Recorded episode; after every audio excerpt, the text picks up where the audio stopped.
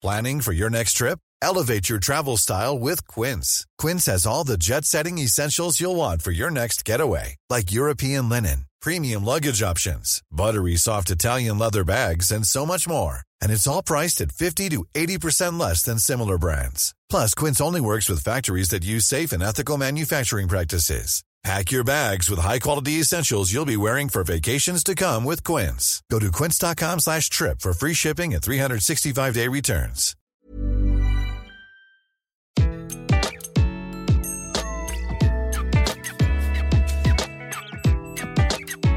Bonjour, je suis Gaël Châtelain-Berry. Bienvenue sur mon podcast Happy Work, le podcast qui va vous aider à mieux vivre au quotidien votre travail.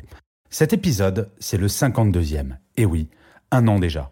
Merci à vous toutes et tous qui faites vivre cette belle aventure et pour qu'elle continue encore longtemps, n'hésitez surtout pas à liker, partager, commenter. C'est cela qui fait exister un podcast comme celui-ci. Bref, pour ce 52e épisode, j'ai décidé de vous parler du droit à l'erreur. Ah, être parfait, parfaite et infaillible. Le rêve de tout le monde, non? Eh bien, comment vous dire? Non. En France, selon une étude récente réalisée par Cadre Emploi en juin 2019, auprès de 1123 cadres français, 50% d'entre eux déclarent avoir connu les symptômes du burn-out. 50%. C'est pas dingue ça, franchement? Et vous savez quoi? Le burn-out ne touche pas les plus faibles ou les moins bons, mais bien au contraire les plus performants et les plus impliqués. Ce sont celles et ceux qui veulent être parfaits en tout qui sont les plus sujets au burn-out du fait de leur incapacité à admettre qu'un travail peut ne pas être parfait. Vous savez, c'est celui ou celle qui reste jusqu'à pas d'heure au bureau, répond à ses mails la nuit, les week-ends et pendant ses vacances. Vous vous reconnaissez? Bon, il y a encore mieux, il y a celles et ceux qui jettent un coup d'œil à leur boîte mail pro à l'occasion d'une pause pipi ou d'un verre d'eau en plein milieu de la nuit. Mais ça, c'est un autre sujet. Et c'est quand j'écrivais ces lignes que j'ai réalisé que le droit à l'erreur était peut-être un bon rempart contre ce mal qui devient un véritable fléau en France, mais pas uniquement. Fléau humain et économique. Personne n'a intérêt à ne pas lutter contre le burn-out, que ce soit l'entreprise en quête de performance et de rentabilité, ou le salarié en quête de bien-être.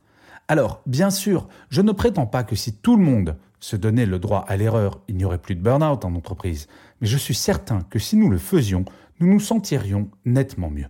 Malheureusement, notre pays est loin d'avoir intégré le droit à l'erreur pour ses salariés. Quand une erreur est faite, nous aimons bien trouver un coupable plutôt que de chercher une solution, voire mieux, comment tirer profit de cette erreur. Et oui, tirer profit de cette erreur comme ont pu le faire, par exemple, 3M en inventant le post-it. En 1968, Spencer Silver, un chimiste de 3 découvre par hasard, dans le cadre de ses recherches commencées 4 ans plus tôt, en 1964, une colle poisseuse qui a la particularité de ne pas coller et de pouvoir se repositionner. Il va voir son chef de département, Geoffrey Nicholson, pour breveter ce qui lui semble être quelque chose d'intéressant. Sauf qu'à l'époque, 3M travaillait uniquement sur des cols qui devaient coller. Imaginez si le chef de département avait engueulé son chercheur en lui disant qu'il était payé pour inventer des cols qui collent et pas des cols qui collent pas. Si le droit à l'erreur n'avait pas été donné à ce chercheur, jamais la colle repositionnable et le post-it n'auraient été inventés. C'est exactement comme l'histoire du papier bulle que j'adore, qui devait être à l'origine du papier peint. En 1957, les scientifiques Alfred Fielding et Mark Chavan ont mis deux rideaux de douche au travers d'une machine thermoréaction afin de fabriquer un papier peint texturé qui pourrait être facilement lavé. C'était l'idée à l'origine. Bon, le résultat était en fait un bout de papier couvert de petites bulles d'air. Autant vous dire que sur le marché du papier peint, le succès n'a pas été grand. Par contre, en 1960, IBM cherchait un moyen pour protéger des éléments fragiles d'ordinateur pendant le transport. Ce matériel plastique inventé par Fielding et Chavan était la parfaite solution pour leur problème. Aujourd'hui, l'erreur de ces deux ingénieurs se révèle être le matériel d'emballage le plus utilisé au monde. Bref, vous l'aurez compris, le droit à l'erreur, ça peut être rentable. Vous l'aurez compris avec les deux exemples précédents, le droit à l'erreur permet d'avoir plus de créativité. Effectivement, quel salarié aurait envie d'avoir une nouvelle idée si la précédente a été une erreur et qu'il a failli se faire virer? Mais le droit à l'erreur a également comme conséquence une augmentation de la productivité. Et oui, du fait d'une baisse du stress, l'absentéisme baisse avec. Et lorsque l'on sait que l'absentéisme coûte 108 milliards par an à l'économie française et que nous sommes numéro 2 européen de celui-ci, cela vaut peut-être le coup. Savoir que l'on peut se tromper sans risquer de se faire hurler dessus augmente le bien-être au quotidien au travail. Or, c'est ce bien-être au travail qui devient dans un grand nombre d'enquêtes la recherche numéro un des salariés vis-à-vis de leur entreprise. Vous avez envie d'attirer et de garder les meilleurs talents? Développez une culture du droit à l'erreur. Ok, c'est bien beau tout cela, mais comment fait-on? Il ne suffit pas de décréter que l'on a un droit à l'erreur pour que cela devienne une part de la culture d'entreprise.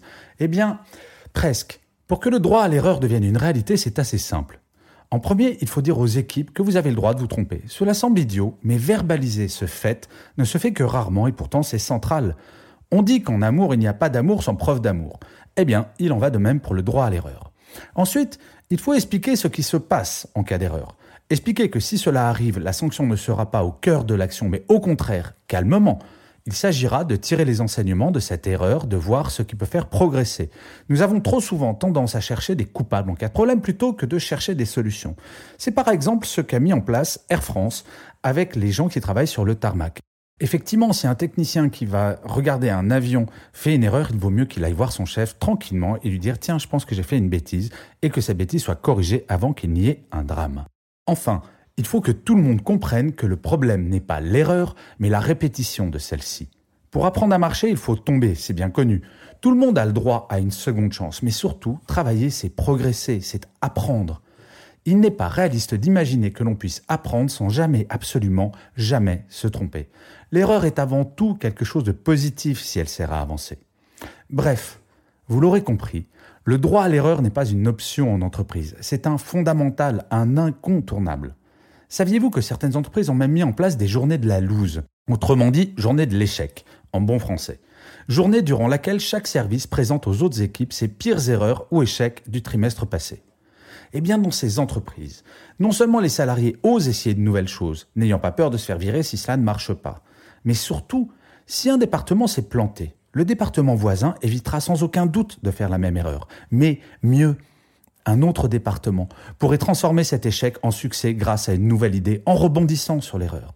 Tant de choses ont été créées par erreur, comme je vous le disais en introduction. Et je finirai cet épisode de Happy Work par une citation de Dostoïevski qui disait une erreur originale vaut mieux qu'une vérité banale. Je vous remercie mille fois d'avoir écouté cet épisode de Happy Work. Je vous dis à la semaine prochaine et d'ici là, prenez soin de vous. Hi, I'm Daniel, founder of Pretty Litter. Did you know cats tend to hide symptoms of sickness and pain? I learned this the hard way after losing my cat, Gingy. So I created Pretty Litter, a health monitoring litter that helps detect early signs of illness by changing colors, saving you money and potentially your cat's life. Pretty Litter is veterinarian developed, and it's the easiest way to keep tabs on your fur baby's health right at home. Go to prettylitter.com and use code ACAST for 20% off your first order and a free cat toy. Terms and conditions apply. See site for details.